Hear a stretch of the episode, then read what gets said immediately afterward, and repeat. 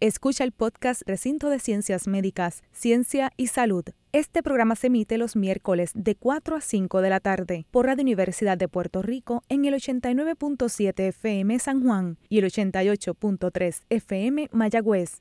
Todo un mundo de música e información.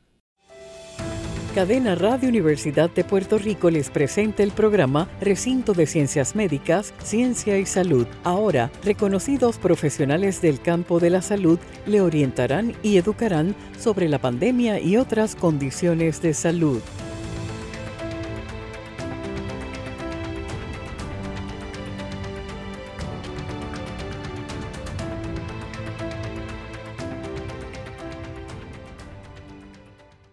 Como anticipo hoy, en nuestro programa Recinto de Ciencias Médicas, Ciencia y Salud estaremos hablando sobre otros temas relacionados al COVID, sobre el ambiente y cómo este se ha visto afectado, las diferentes investigaciones que tenemos en el recinto y programas activos en este tema tan importante. Y en nuestro segundo segmento estaremos hablando sobre investigaciones en el tema de, de comportamiento de la población puertorriqueña en esta situación del COVID y lo importante de la participación masiva de los habitantes en Puerto Rico de, esto, de este proyecto. En fin, mucha información interesante y práctica para educarnos sobre estos temas tan importantes. Hoy nos acompañan investigadores con un gran interés de que los resultados de sus investigaciones se traduzcan en concienciación en nuestra sociedad sobre estos temas. Esta y muchas otras preguntas que ustedes nos hacen serán contestadas hoy en este su programa, Recinto de Ciencias Médicas, Ciencia y Salud. Saludos Puerto Rico, bienvenidos a este su programa de Ciencia y Salud desde el Recinto de Ciencias Médicas de la Universidad de Puerto Rico, donde la ciencia será siempre la guía para todas las recomendaciones que le podamos brindar. Este y todos los miércoles de 4 a 5 de la tarde estaremos con usted, esperando que esta información tan valiosa les beneficie tanto a usted, nuestro radio escucha, como a los gestores de política pública de salud de nuestro país, para que puedan tomar e implementar sus decisiones de salud basadas en la ciencia. Usted nos está escuchando por Radio Universidad WRTU 89.7 FM en San Juan y 88.3 FM en Mayagüez y recuerde que nos pueden seguir también por Facebook en Radio Universidad Puerto Rico, donde gustosamente podemos aclarar sus dudas en los próximos programas. Esta será su oportunidad para estar al día con los temas relacionados a la ciencia y la salud. En este tu programa de Recinto de Ciencias Médicas, Ciencia y Salud. Le habla la doctora Elba Díaz Toro, prostoncista y catedrática y directora del Departamento de Ciencias Restaurativas de la Escuela de Medicina Dental y como todos los miércoles me acompañan diferentes profesionales de la salud, investigadores y gestores de política pública de salud para lograr traducir en arroz y habichuela la información de salud que es tan importante para usted. Hoy nos acompañan como invitados en este primer segmento el doctor en ciencias marinas con postdoctorado en cambio climático y eventos extremos, el doctor Pablo Méndez Lázaro, que además es catedrático asociado del Departamento de Salud Ambiental de la Escuela Graduada de Salud Pública del Recinto de Ciencias Médicas, Universidad de Puerto Rico. Es también investigador principal y co-investigador en varios proyectos financiados por la NASA. Estudió geografía y geografía física en la Universidad de Puerto Rico y la Universidad de Sevilla en España. Obtuvo su grado de maestría en ciencias marinas en la Universidad de Cádiz y doctorado en la Universidad de Salamanca. Hizo su postdoctorado en cambio climático, eventos extremos, en la Universidad de South Florida College of Marine Sciences.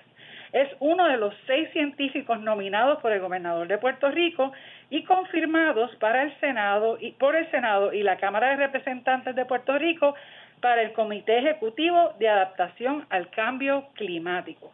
Además, tenemos con nosotros hoy dos estudiantes doctorales del programa de salud ambiental. Laura Cabrera, que trabaja en el proyecto que tiene que ver con las muertes asociadas a María, proyecto de investigación muy importante, y Maite Morales, en el que trabaja con nosotros en el proyecto de NASA y COVID, con el doctor, y ambas son ah, investigadores, co-investigadoras y ayudantes de investigación en estos dos proyectos. Así que hoy nos honran todos estos investigadores con su presencia en este tema tan importante. ¿Cómo se encuentran hoy? Muy bien, gracias. bien, Gracias por estar con nosotros y pues vamos a comenzar, vamos a hablar de este tema tan importante, tan yo digo subestimado también muchas veces que no nos damos cuenta de la importancia que tiene esto, sobre todo para prevenir muchos problemas que hoy en día estamos tratando de ver cómo apagamos, cómo, cómo controlamos, ¿verdad? Así que, ¿qué es el cambio climático como tal y a qué se debe estos cambios? Mira, tremenda pregunta. Primero, gracias por la invitación y gracias por la oportunidad de estar aquí presente con ustedes, compartir con la radio audiencia y estar en Radio Universidad y con mis estudiantes. Eh, el cambio climático viene siendo variabilidad este, en el clima, en los patrones del clima. Eh, principalmente asociado a las emisiones de gases de efecto invernadero, que son estos contaminantes atmosféricos que han generado un desbalance energético en el planeta Tierra. Y ese desbalance energético se traduce entonces en unas modificaciones en las condiciones climáticas que puede reflejarse en eventos extremos y eso es lo que estamos observando con mayor frecuencia, intensidad y con mayor duración. Para explicarle a nuestros radioescuchas bien en arroz y habichuela, ¿verdad? El, el mundo, ¿verdad? El globo terráqueo no, no, no está aislado y solo, es parte de un sistema. Es correcto. Que por muchos años ha mantenido un balance. Y esto que tú estás hablando son ya cambios que, que afectan ese balance que existe y la atmósfera, ¿verdad?, que rodea eh, ese planeta Tierra entonces se ve afectada por esos desbalances. Es correcto. Y se traduce entonces en que antes podía haber un huracancito pequeñito, a lo mejor muchas veces, pero pequeño, y ahora tenemos estos gigantes monstruos de huracanes que entonces cuando cuando van a hacer eh, estragos, ¿verdad? Pues los hacen con más impacto. Y obviamente, pues estando hablando en este caso de la salud, sabemos que cualquier cambio climático pues también va a afectar a la población y por consiguiente la salud de los individuos. Así que eso es por lo cual estamos hablando hoy aquí, para que las personas digan, pero ¿por qué están hablando? Es verdad que es ciencia, pero es ciencia y salud. ¿Y cómo nosotros vamos a coordinar esto? Así que, ¿cuáles son esas amenazas principales?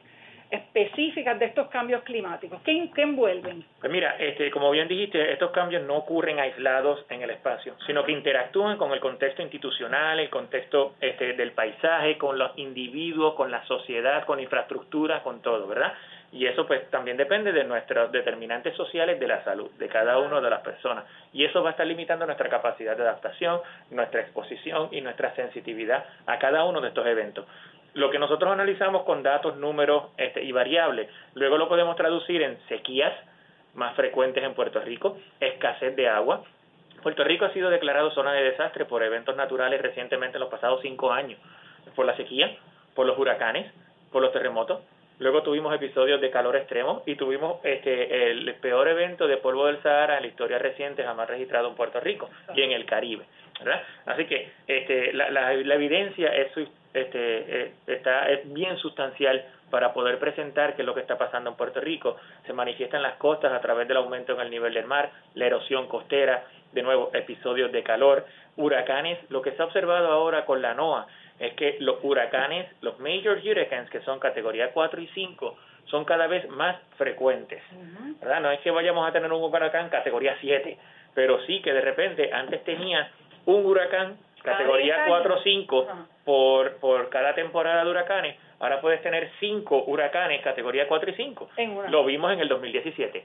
Tuvimos a Irma, tuvimos a José y detrás María. Tuvimos tres huracanes consecutivos en menos de dos semanas, uno detrás del otro, todos major hurricanes, ¿verdad? Y eso pues no era, antes no era normal. Así que esos son indicadores que, que sin duda cada uno de ellos interactúa con la deteriorada infraestructura con el deteriorado estado de salud, con la crisis económica, con la falta de mantenimiento y cuando vienes a ver puedes tener un desastre tras un evento atmosférico tan poderoso como en el caso del huracán María. El perfect storm. Es correcto, era un ticking bomb, era un ticking bomb. De repente y la interacción entre lo social, lo ecológico y la infraestructura, todo colapsó. Pues vamos a traducir eso a que nuestros radioescuchas puedan entender cómo estos cambios que estamos describiendo afectan o se correlacionan directamente con lo que es la salud pública de un país. Porque una cosa es la salud individual del individuo y otra cosa es la salud poblacional, como población, que obviamente cuando no hay salud pública se afecta al individuo. Pero vamos a hablar un poco de lo que es la salud pública y cómo afecta ¿verdad? estos cambios a la salud pública. Pues mira, este, a, nivel individual, como bien mencioné, pues interacciona con los determinantes sociales de la salud a nivel de país y a nivel de política pública. Esto es lo que nos obliga a nosotros, nos hace un llamado de urgencia a considerar estresores adicionales que quizás no estaban siendo considerados en años anteriores para definir la política pública en términos de preparación y de prevención, ¿verdad? Es lo más importante, no estar apagando fuego todo el tiempo, estar listos para recibir lo que ya es inminente, o sea, ya no podemos controlar porque pues lo dejamos pasar o, lo, o, afectamos ya lo que vamos a afectar en el ambiente y ya vienen estos huracanes, ya vienen estas, estos insultos, ¿verdad? Y entonces tenemos que estar preparados como individuos, pero también como sociedad, es correcto. como gobierno. Exactamente. Y ahí es que yo veo el problema. Es correcto. El problema es que yo siento que nuestro gobierno está siempre apagando fuego, respondiendo y la respuesta es directamente proporcional a la preparación que haya habido. O sea que no nos podemos este, recostar de lo que está pasando, por ejemplo, ahora mismo, todavía yo no he visto que haya habido una reunión donde nos podamos sentar en una mesa los científicos, la parte de salud, la parte organizacional, la social, y decir que hicimos bien, que hicimos mal, porque puede ser que ya rapidito después de esta emergencia venga otra, o junto con esta venga otra, y todavía no estamos preparados, y lo que tú estás hablando, y, y prevenir.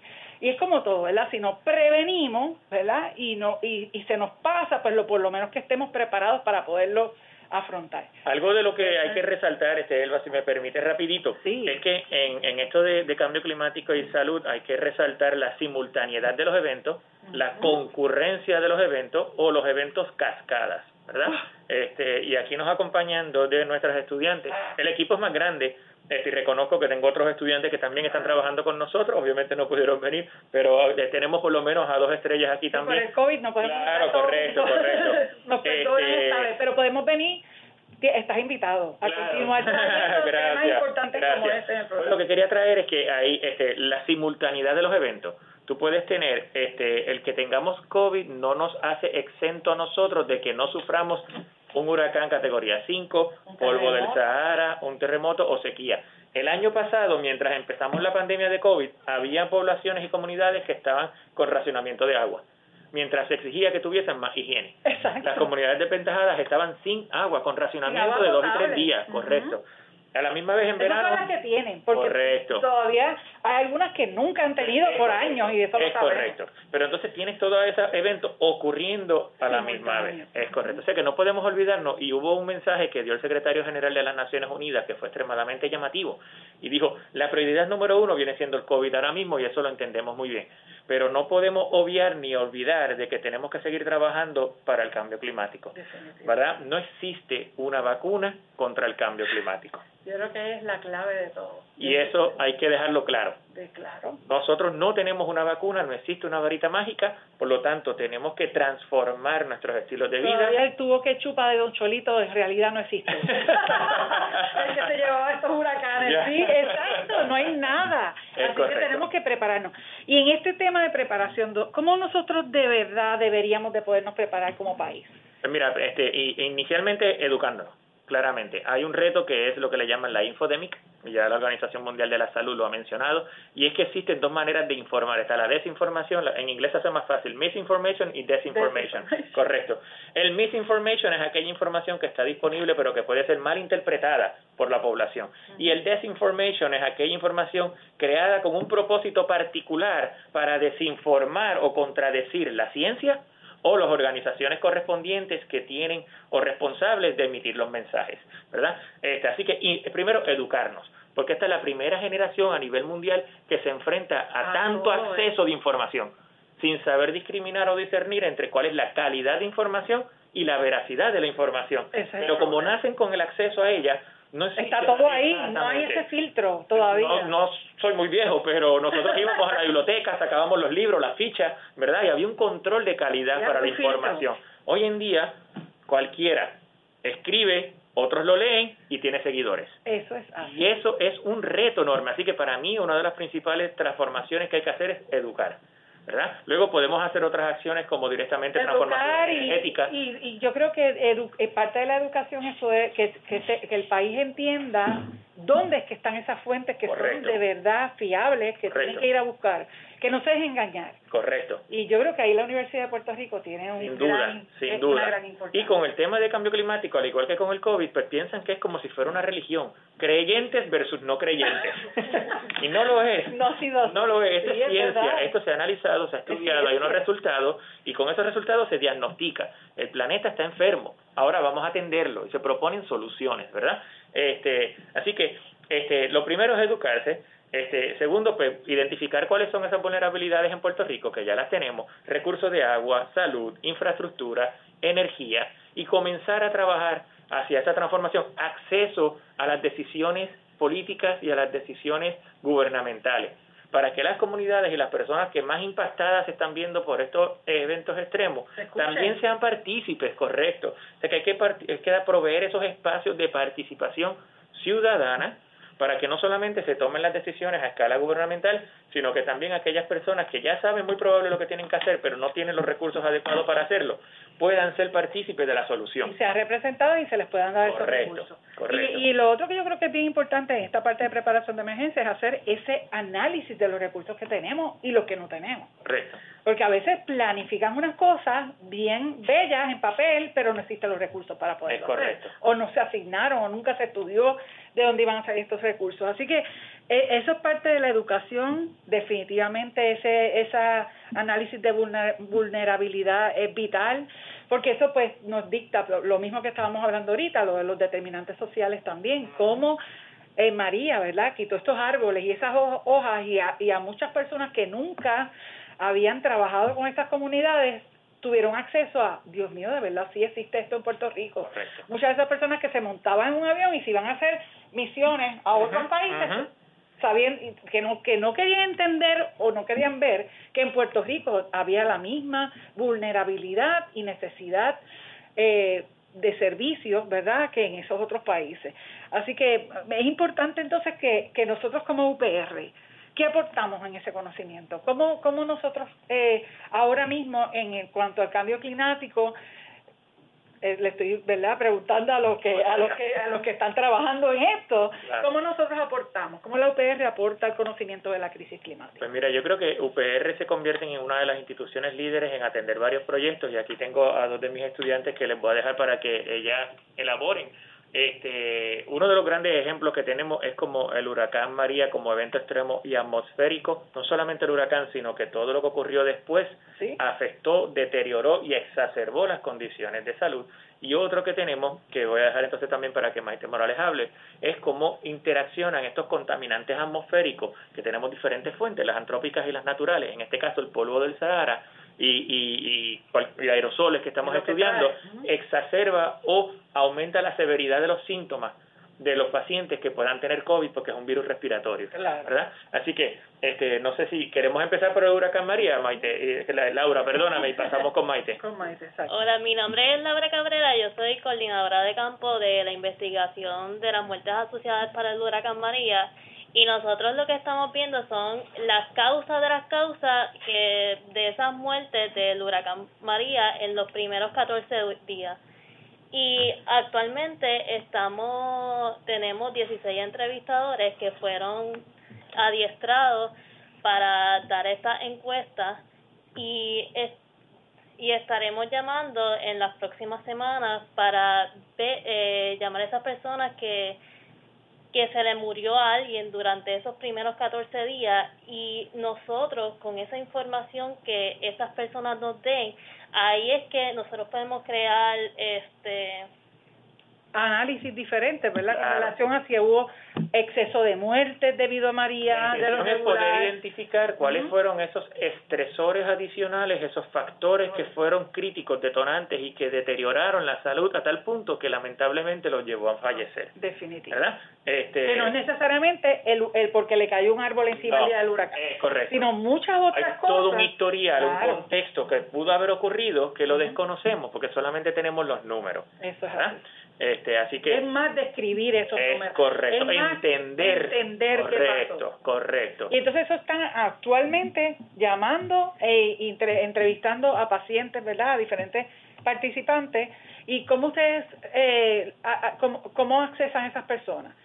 Eh, ¿Por medio de teléfono? ¿Por medio de llamadas telefónicas? ¿Cómo es? Todo se va a estar llevando por la pandemia vía telefónica. Muy bien, perfecto. O sea, que estén, por favor, estén pendientes y ya saben que van a haber eh, eh, estudiantes de doctorado de salud ambiental haciendo este tipo de llamadas para que entonces colaboren con estas investigaciones. Bien importante la colaboración y la información que puedan brindar para luego, pues como dijimos, de traducir toda esta información en educación para prevenir que no nos vuelva a pasar lo mismo en un próximo huracán, porque pues Dios no lo quiera, pero probablemente venga otro.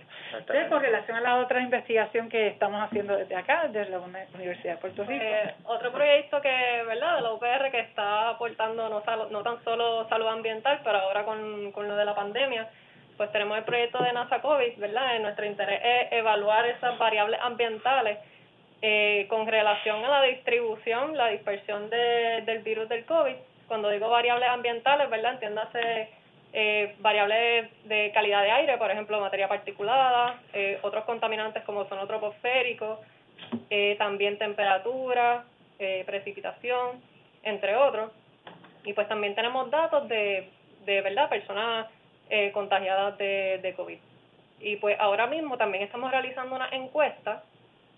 Nos interesa saber la percepción de la gente, ¿verdad? Este, cómo han percibido, eh, ¿verdad? Cómo, cómo han percibido que la, estas variables ambientales pueden haber afectado su condición de, De COVID. Y, ¿verdad? Para poder participar en estas encuestas, pues tiene que haber sido una persona que fue positiva ya. Este, esta encuesta la pueden encontrar en nuestra página de Facebook, ¿verdad? PR Clima, por sus iniciales, o Puerto Rico Climate eh, Health eh. Research Group. Research, Research Laboratory. Este, también la pueden encontrar en la página de recinto, le han dado bastante share, la página de salud pública, eh, Adam también le ha dado share, así que, ¿verdad? Este, pueden encontrar la encuesta ahí, eh, ya cerca de 100 pacientes han participado, Muy bien. pero nos hace falta muchas más personas, Sí, queremos saber, sí. eh, ¿verdad? Que sea representativo, saber la percepción de la gente en cuanto a estas variables ambientales, que es bien importante para nosotros. para y para Puerto Rico, o sea, volvemos a lo mismo, es algo sumamente Le importante. añado este, rapidito, y es que este, este estudio nace porque se había evidenciado ya en literatura de otros países en que efectivamente existía una relación entre la contaminación atmosférica y la severidad de los síntomas en los pacientes de COVID de COVID-19. Este, usualmente en, en ciudades bien industrializadas, Claro, este, con mucha contaminación. también. Bueno, nos dimos la tarea de buscar literatura y decir, bueno, este, vamos a ver entonces cómo podemos estudiar esto en Puerto Rico y sometimos una propuesta y pues también NASA nos, nos aprobó la, la idea de efectivamente ver entonces, oye, ¿y qué pasa en el Caribe? ¿Cuáles son estos grandes contaminantes y en el Caribe, que ahora va a empezar el calor heavy, ya está empezando también, correcto. eso afecta mucho ese particulado y cómo, cómo flota, cómo se mueve, dónde se queda, este, así que pues esto es bien, son unos estudios bien interesantes, bien importantes, y en un país pues como Puerto Rico que a lo mejor no está tan contaminado por a nivel atmosférico como estaría Ciudad de México o otros lugares, este pues pero sí tenemos esta contaminación, sí tenemos un- una incidencia alta de asma y enfermedades respiratorias y no sabemos por qué, porque entonces también se mezclan los hongos Correcto. y otras cosas que trae el ser caribe, ¿verdad? Y el ser tropical. Así que todas estas investigaciones son interesantísimas y bien importantes para un futuro, porque COVID es una sola enfermedad, pero vendrán otras también y, y como vemos, a mí me gusta mucho decir esto, el ambiente por donde entran estos virus y todo es por la boca y por la nariz, así que pues es el área también donde tenemos que trabajar todos estos contaminantes. Y entonces, doctor, ¿existen además de estas iniciativas, existen otras iniciativas eh, en Puerto Rico para atender lo que es eh, estos problemas climáticos o solamente las iniciativas están saliendo de la universidad? Sí, bueno, este, existen iniciativas a nivel gubernamental, por lo menos este, puedo reconocer que el gobierno de Puerto Rico eh, firmó la ley 33 del 2019, la que le establece unas metas bastante rigurosas La y agenda estrictas. climática que le. Correcto. Este, ya, por ejemplo, está prohibido que todas las agencias de gobierno, y lo menciono, que la, la Administración de Servicios Generales envió la carta circular y doy fe de eso. Todas las agencias de gobierno tienen prohibido comprar o renovar las flotas de los vehículos que sean de combustible fósil. Muy bien. En Puerto Rico, desde el 2020, desde el año pasado, tienen por obligación, por ley, por cumplimiento de ley, que renovar su flota para el 2028, donde todos los vehículos sean híbridos o 100% eléctricos. Y hay que prestar mucha atención a eso. Si vemos alguna agencia o algún municipio que esté renovando flotas, comprando vehículos o lo que sea, porque pudiera estar en incumplimiento de ley. ley. La otra es que establece que para el 2050 nosotros ya debemos estar en 100% de energía renovable en producción de energía eléctrica. Correcto. Y eso también incluye las agencias de gobierno. Es correcto. Y entonces también tenemos otras iniciativas comunitarias como la de que queremos sol, la cual hicieron los estudios de cual casi el 75% de la energía residencial pudiera incluso ser satisfecha o, o sí, ofrecida este, a través de los mismos techos de las residencias. Este, tenemos como cooperativas. Es correcto. Tenemos ahora mismo, justamente hoy esta mañana estaba leyendo un artículo en el periódico donde Fundación Comunitaria que está proveyendo todos los sistemas de energía solar y eléctrico este, alternativo a todos los acueductos comunitarios. Este, en Puerto Rico, correcto, correcto. Este, instalando paneles solares en los sistemas de salud en las 330, en las, por lo menos en las salas de emergencia, eh, hay iniciativas a escalas individuales y comunitarias como en COSAO, que se están trabajando con aspectos de agroturismo y, y agroecología, que por lo menos es una... clínica dental es completamente, ahora se mueve completamente por luz solar. Clínica, correcto. Completa, o sea, nos, hicimos un improvement ahora y esa clínica dental que va a estar la Escuela de Medicina Dental allá arriba todo, todo, todo. Es la primera clínica en Puerto Rico que va a ser completamente. Pues ahí está. Pues por eso, ahí, ahí eh, desde las escalas comunitarias, o sea que desde ese aspecto yo tengo mucha esperanza de que el tema de cambio climático está haciendo ruido y está moviendo a las comunidades. Yo he visto movimiento. Aún así, la rapidez con la que necesitamos el cambio no se está no. Así que hay que acelerar ese hay que apretar ese acelerador un poco más porque aunque están habiendo iniciativas la realidad es que el llamado sigue siendo urgente. Esto es como lo del covid. Hay unos que no lo ven y hay otros que, sí lo, estamos viendo y nos estamos viendo el carro cayéndose por el precipicio verdad este, y lo y lo estamos viendo así literalmente. Y entonces cómo ustedes insertan los estudiantes en todo esto mediante las investigaciones literalmente de campo, ¿verdad? Lo que llamamos de campo. Sí, bueno, este, por lo menos en mi caso, ¿verdad? Tan pronto entré, yo entré por la maestría de salud ambiental. Desde la pues, maestría ya están en la calle. Este, me interesa mucho la investigación, así que también dan muchas oportunidades, ¿verdad? Este, hay programas de ayudantía que te ayudan, te dan un estipendio, ¿verdad? Para ayudarte con los Mientras estudias, muy bien. y pues de la misma manera en el programa doctoral, y pues así, pues eso atrae mucho, muchos estudiantes. Pues Muchas gracias, de verdad. Agradecemos al doctor Pablo Méndez por compartir con nosotros esta tan valiosa enfermedad y e, información y, su, y sus estudiantes también, ¿verdad?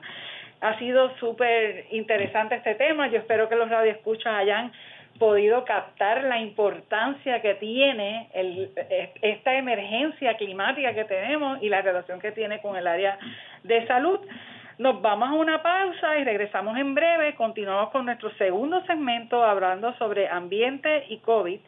Y ahora vamos a añadir el tema adicional, ¿verdad? Que es el de la cómo se comporta y se ha comportado nuestra sociedad puertorriqueña ante este problema eh, de COVID. Y estamos entonces con ustedes en Recinto de Ciencias Médicas, Ciencia en Salud, y Salud por Radio Universidad. Regresamos en un minuto con este tema tan interesante y muy educativo. No se lo pierdan.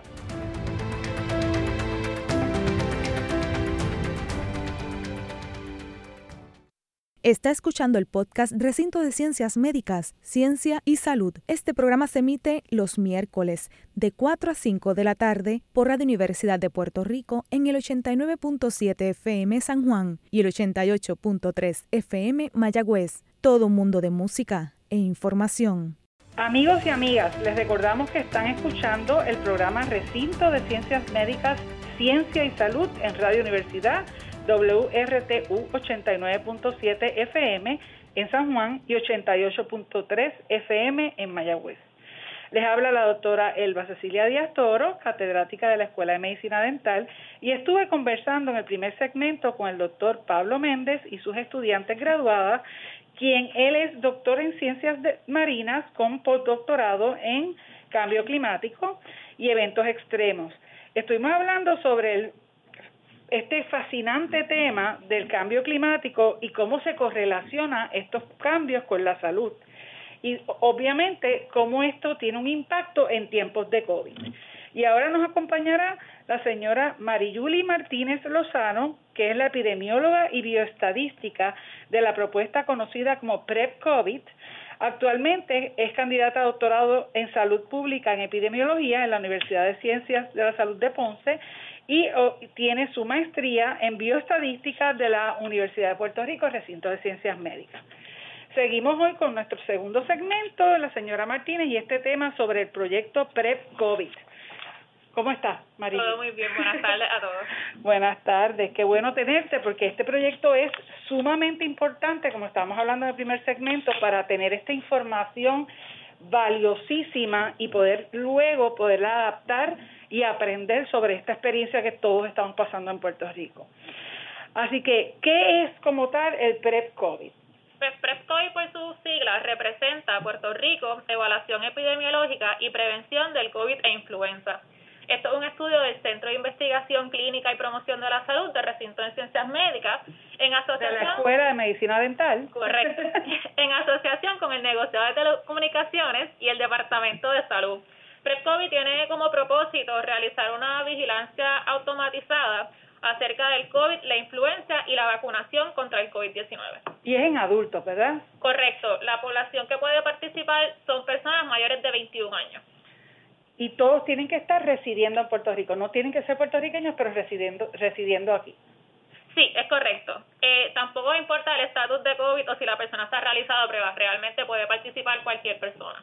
¿Y cuándo comenzó este estudio? El estudio comenzó en noviembre 18 del 2020 y actualmente el proyecto va a durar hasta julio del 2021. O sea que tenemos tiempo para seguir reclutando personas hasta justo julio del 2021. Correcto. O sea que estamos a, todavía tiempo de poder lograr la cantidad de personas necesarias para tener, como dijo el doctor en anteriormente, el poder suficiente y que sea representativo de la de la población puertorriqueña. Es correcto.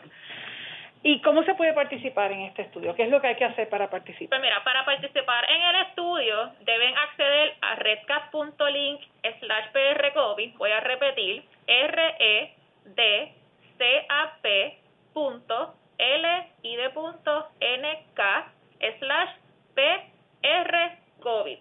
Este enlace está disponible desde abril 16 para todo el público. También entonces pueden encontrar el enlace en la página de Facebook del Recinto de Ciencias Médicas. Exacto. Y cuando entras a la página del Recinto de Ciencias Médicas, buscas Proyecto PrEP COVID. Correcto. Y dentro de ese enlace que va a estar el, el enlace. Es correcto.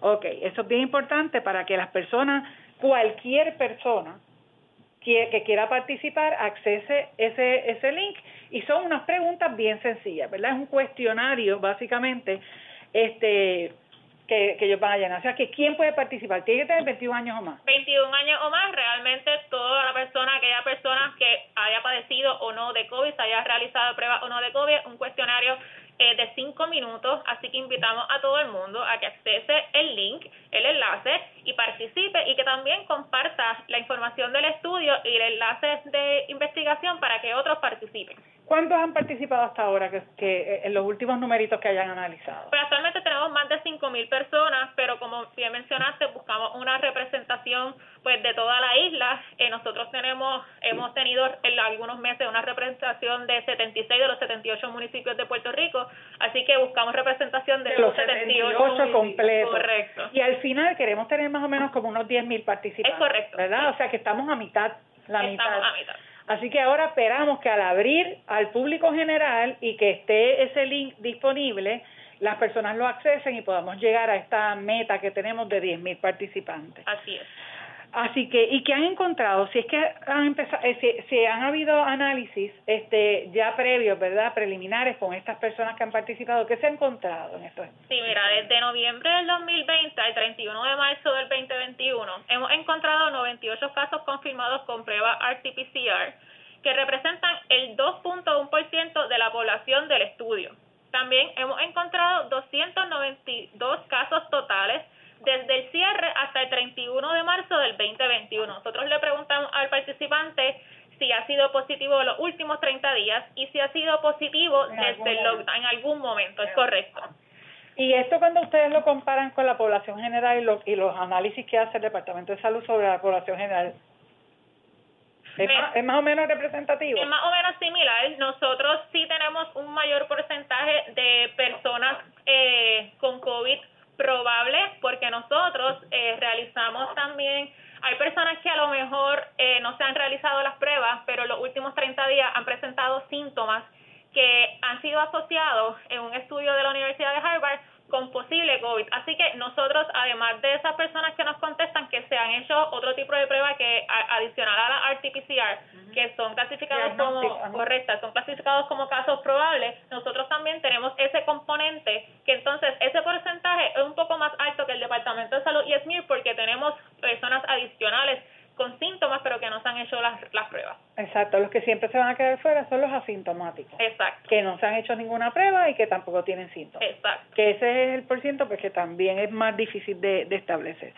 ¿Y tienen datos acerca de la vacunación ah, en este estudio incluido? Sí, mira, nosotros empezamos a recopilar datos de vacunación desde diciembre 31 del 2020 Actualmente, de los 2.884 participantes evaluados entre el 31 de enero al 31 de marzo de 2021. O sea, que contestaron esas preguntas sobre vacunación. Que contestaron esas preguntas. Un 33% recibió una o más dosis. Un 15% había recibido al menos una dosis y un 18% había recibido las dos dosis. Sin embargo, hemos notado que a pesar de los planes de distribución por fase, que son basadas en el riesgo y la distribución gratuita de vacunas, parecen haber algunas limitaciones en términos de determinantes sociales de la salud.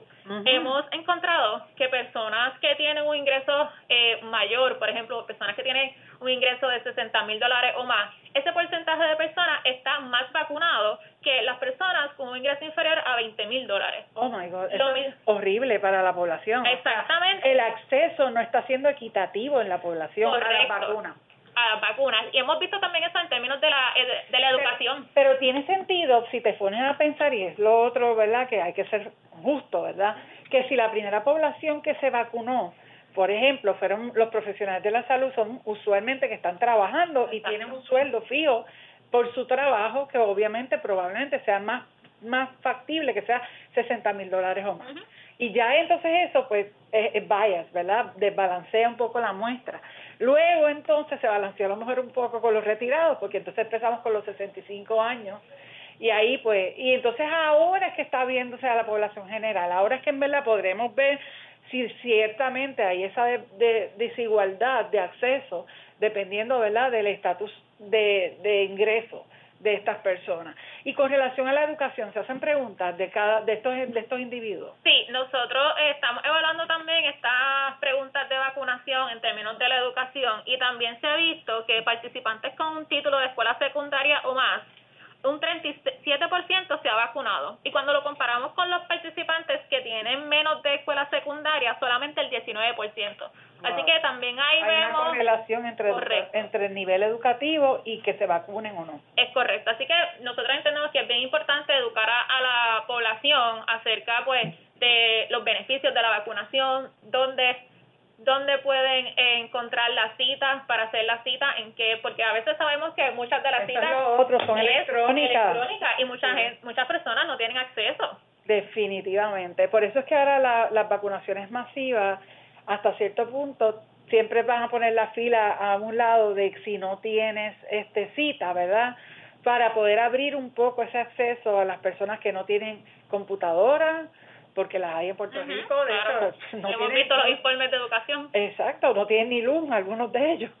Y entonces, y encima encima de eso, pues si la tuvieran, no necesariamente tienen las destrezas para poder llegar a hacer una cita electrónica. Exacto. O la transportación para poder llegar al lugar. para llegar al lugar, exactamente. Así que eh, todas estas son determinantes sociales de la salud y son barreras, ¿verdad?, de acceso. Que, que no se eliminan al decir la vacuna es gratis y se puede vacunar cualquiera, o, o lo va a cubrir una tarjeta de salud que supuestamente tiene todo el mundo que la necesita este y tenemos que estar bien vigilantes con relación a eso. Sí, y también nosotros hemos tenemos datos sobre aquellas personas que no se han vacunado aún. Nosotros eh, tenemos unos tres módulos adicionales. Estos módulos pues eh, son opcionales para los participantes. Nosotros hay tres módulos.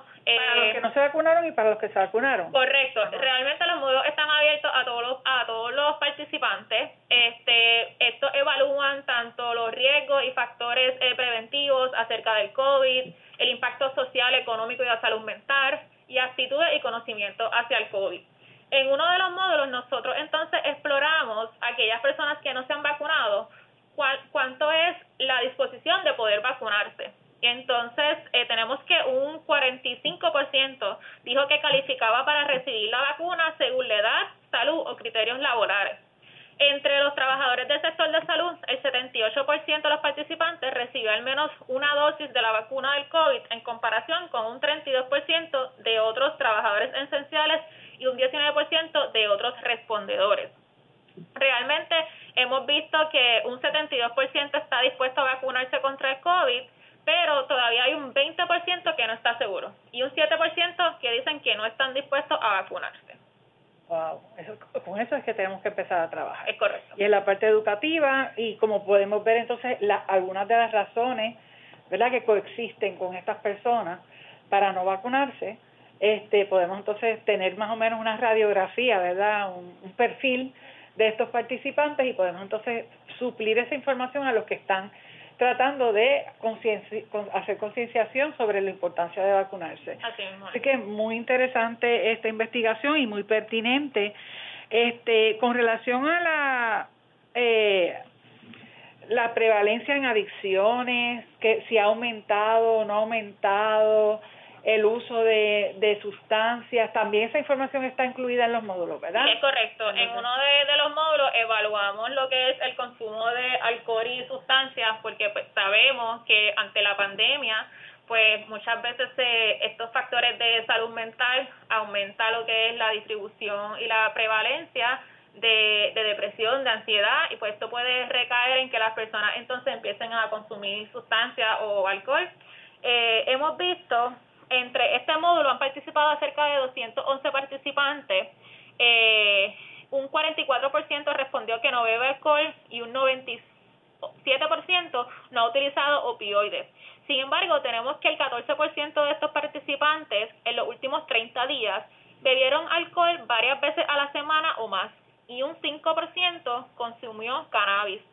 En general, el 77% nunca ha consumido sustancias legales, ilegales o medicamentos recetados. Que eso coincide con lo, con lo que es, bueno, todos estos estudios son self-report, ¿verdad? Reportados por el mismo paciente y es bien difícil que un paciente te, te diga, porque siempre tienen la duda de si los van a poder identificar o no. Es importante que sepan que no hay ningún identificador en este estudio. Eso es vital para que las personas tengan confianza en participar. No hay manera alguna que nosotros podamos volvernos a comunicar con ellos para nada. O sea, es una información que va a ser totalmente blinded, no va a haber forma de identificar a la persona que dé la información con la información que se brindó. Eso es correcto y es bien importante que, sepan que no hay no hay preguntas que identifiquen al participante, como bien dijo la doctora Díaz, no se le pregunta ninguna información personal, si preguntamos acerca de, de la edad, a lo mejor el municipio, pues por, por eso mismo queremos saber dónde está la distribución de los casos de, de COVID y también... Esa es la ventaja geográfica que sacamos con el estudio. ¿Qué, qué ventaja geográfica sacamos al preguntar de qué municipio tú eres? Eh, por ejemplo. Sí, pues mira, en relación a los casos de COVID, nosotros hemos notado que la mayoría de los casos confirmados hasta marzo estaban en la región noreste de Puerto Rico. Eso es súper importante, porque entonces ya vemos en qué área hay que darle más duro, ¿verdad? Con la prevención eh, y con la y la y obviamente la vacunación. Es correcto. También hemos visto con esto de la distribución es que la mayor frecuencia de vacunación ha sido reportada en la región de Bayamón con 36% de vacunados, Mayagüez con 35%. Sin embargo, el menor porcentaje se ha observado en la región de Fajardo con un 24% y entonces en el este. Correcto. ahí vemos que, que también entonces los brotes Dios mío, y es donde están las playas, y es donde están los rafting con los botes, como que se junta el perfect storm para que salgan brotes en, en estas áreas, y eso pues es parte de la información que nosotros le podemos brindar a los diferentes, ¿verdad?, alcaldes, si no, si la, si no las preguntan, ¿verdad? O también pues proactivamente se le puede ir dando esta información. Cuando hablamos al principio de los síntomas de los pacientes, ¿verdad? Que recogemos esa información aquí. ¿Y qué tipo de información? Si perdieron el olfato, si perdieron el gusto, ese tipo de información son los síntomas que si les dio fiebre, ¿verdad? Sí, nosotros estamos recopilando eh, acerca de los síntomas, acerca de fiebre, pérdida de gusto, del olfato, si han estado eh, eh, no alimentándose correctamente. Eh, también tenemos eh, eh, dolor de cabeza, dolor de cuerpo, porque no tanto, o sea, no solamente estamos estudiando, como bien dije al principio, el COVID, también estamos estudiando la influenza. Claro, que pues, estamos ahí podemos, las dos cosas a la vez. Entonces podemos estudiar este congruentemente ambos casos, porque sabemos que en, Puerto Rico los casos de influenza son grandísimos. Y hemos visto que ahora, pues con las medidas de precaución que hemos desarrollado con la mascarilla, con las medidas de higiene, se, pues, reducido. se han reducido. O sea, que matamos dos pájaros de un tiro. Y sabe Dios y tres. Volviendo a eso, con relación a esos factores de riesgo y preventivos de COVID, eh, más o menos, este, ¿qué, ¿qué la gente te ha contestado? ¿Lo están haciendo? ¿Ha habido alguna variabilidad entre el principio que comenzamos, que comenzó la pandemia y ahora? La gente, no ha habido variabilidad con relación a ese por ciento de personas que dicen que agua, se ponen mascarilla, que ah, mantienen la distancia de los seis pies, que se desinfectan las manos. ¿Verdad? Al principio yo, yo pensaría que como todo el mundo estaba asustado, pues la gran mayoría decía que lo hace no ha habido ningún cambio entre ese grupo primero y los que estamos ahora recogiendo la información. Que realmente hasta los datos que teníamos en febrero de acerca de eso, eh, actitudes y conocimiento, alrededor de, te puedo decir que un 90% estaban practicando las medidas de, prevención. este Ahora con los datos pues nuevos en cuestión de abril, que sabemos que, y hemos visto ya en datos preliminares que los casos han aumentado cuando lo comparamos con febrero y con marzo de nuestros datos y claramente con los del Departamento de Salud. El nivel de transmisión ha sido Exacto. Así que ahora en abril pues tenemos que ver esas eh, de esos participantes qué medidas están haciendo, qué medidas no están haciendo, con quién están cumpliendo. Nosotros también eh, tenemos preguntas acerca de si ellos consideran que el usar mascarilla es efectivo, si consideran que los lockdowns han sido efectivos.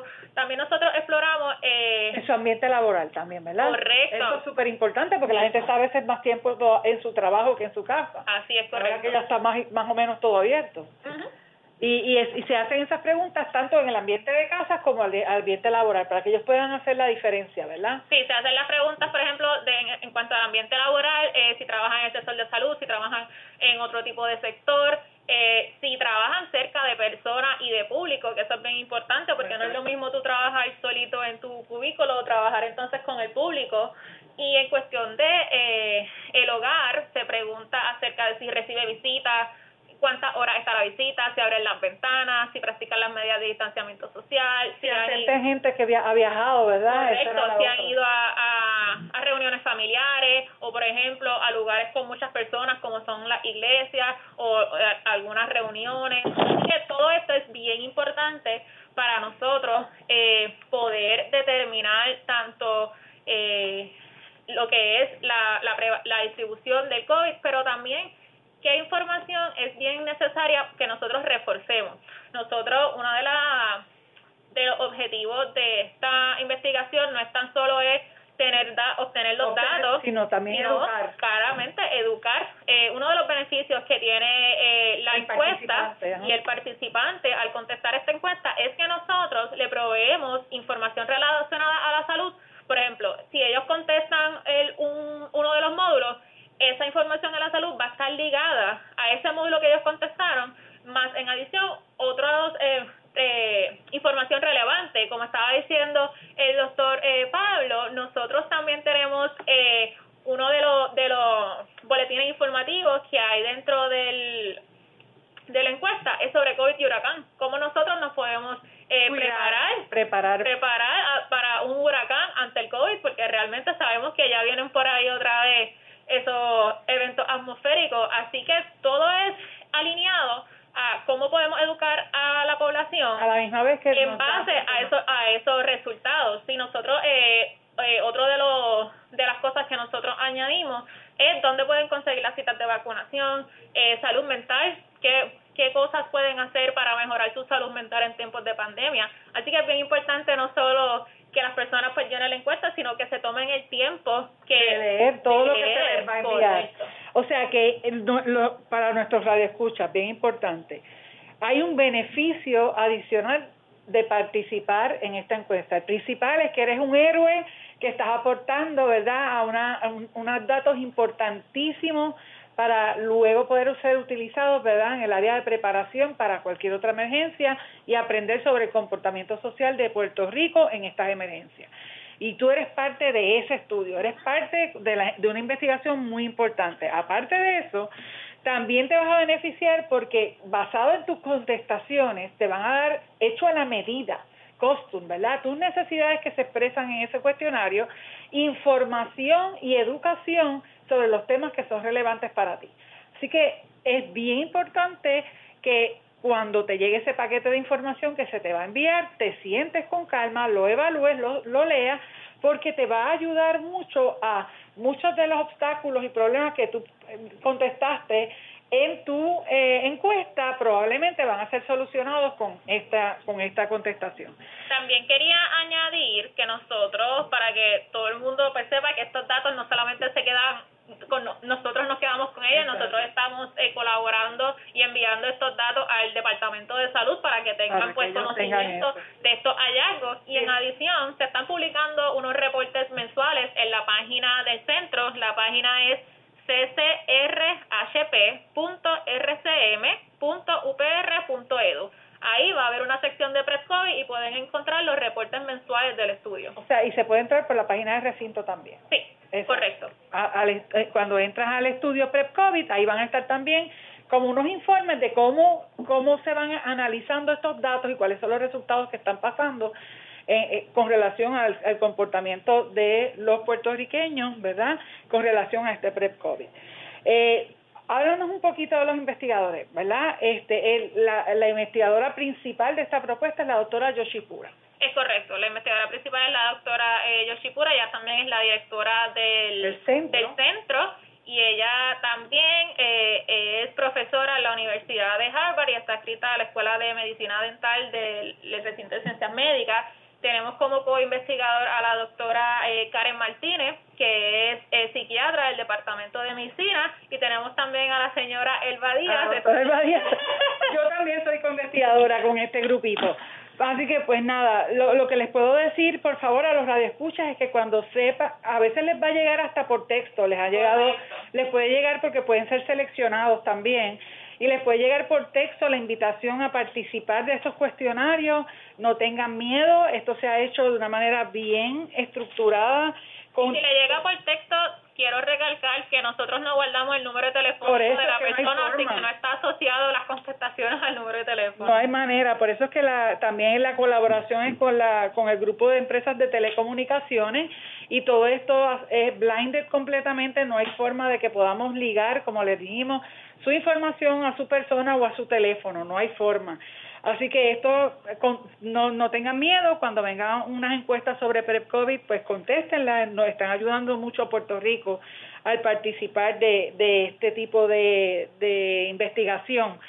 En este caso, pues viene de este centro que se dedica más bien a hacer investigaciones que sean con un corte preventivo. Correcto. Donde podamos tener información que nos va a ayudar en un futuro a prevenir problemas que estamos pasando hoy en día con esta eh, eh, pandemia.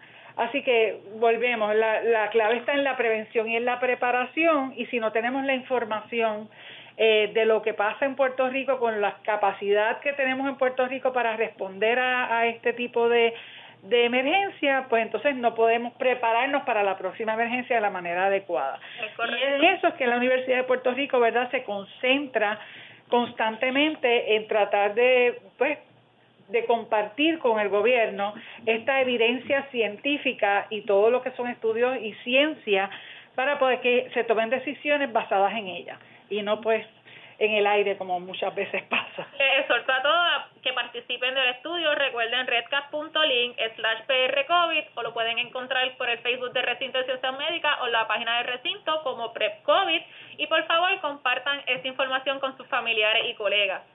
Bueno, queridos amigas y amigos, ha llegado ya el momento de irnos. Les damos las gracias a nuestros invitados de hoy en este programa, al doctor Pablo Méndez y a la señora Mariyuli Martínez y los estudiantes graduados también de, del programa de salud ambiental.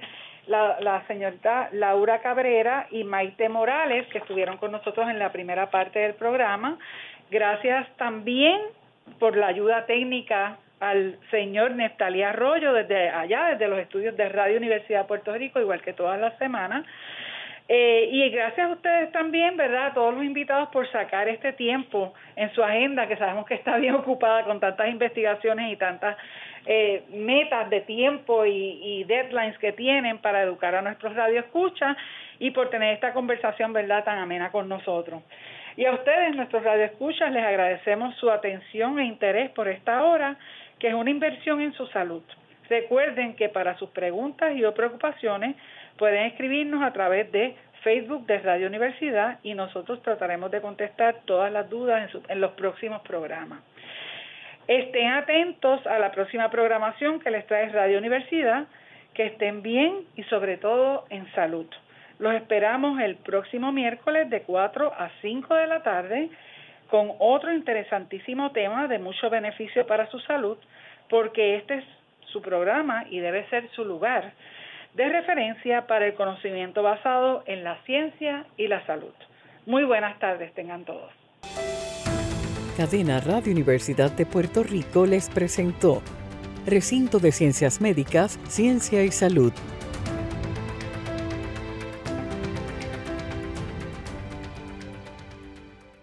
le invitamos a que nos sintonice los miércoles de 4 a 5 de la tarde por Radio Universidad de Puerto Rico en el 89.7 FM San Juan y el 88.3 FM Mayagüez. Todo un mundo de música e información.